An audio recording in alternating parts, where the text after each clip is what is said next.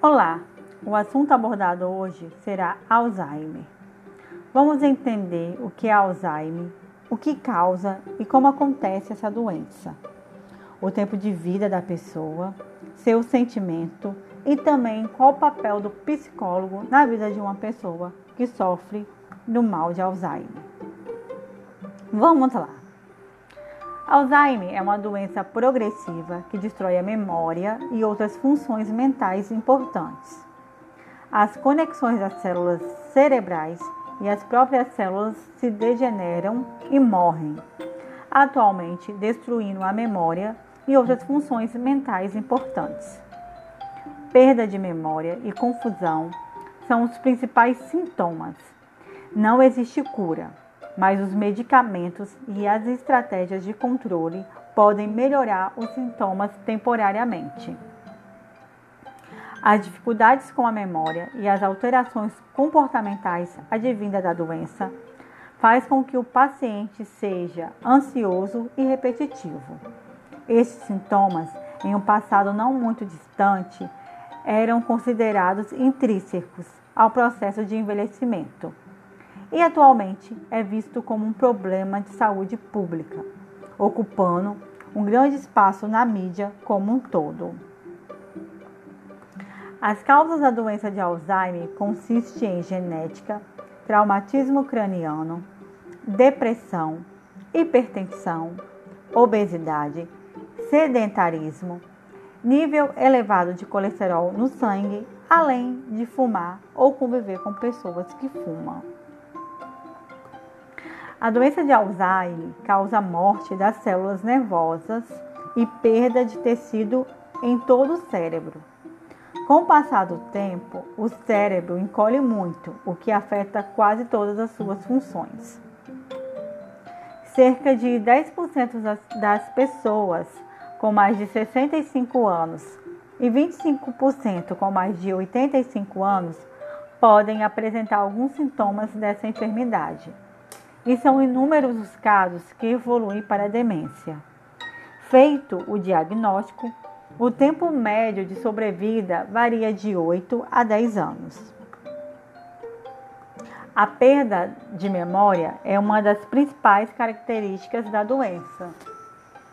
Com o passar do tempo, o idoso esquece acontecimentos importantes de sua vida e de pessoas próximas.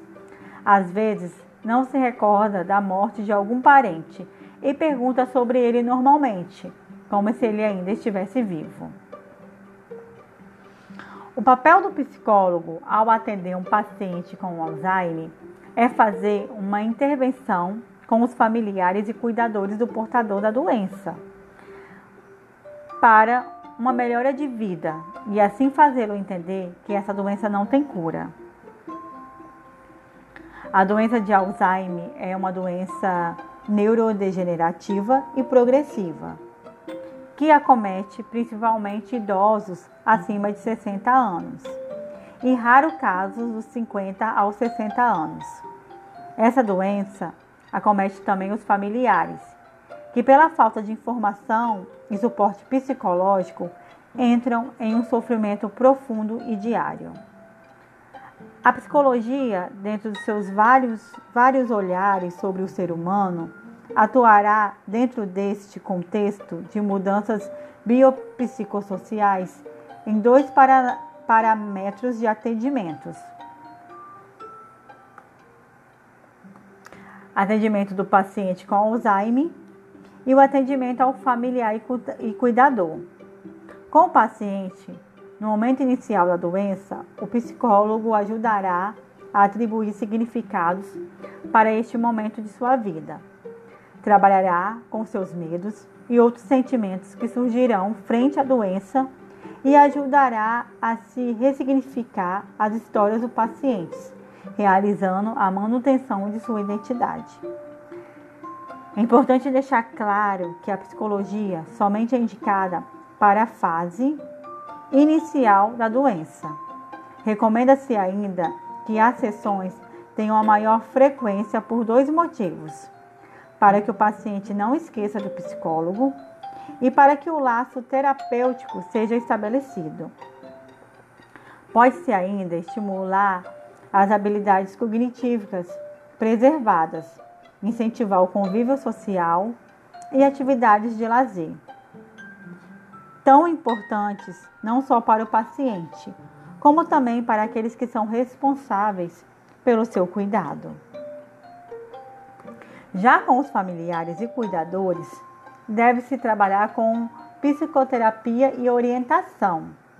O primeiro passo é a aceitação de que essa doença não tem cura e que existem alternativas para retardar sua progressão e trazer maior bem-estar e qualidade de vida para o paciente. O segundo passo é tornar esse momento de conversa uma troca de experiência, de divisão de angústias, medos e receios, como também da realização de orientações acerca do dia a dia do idoso.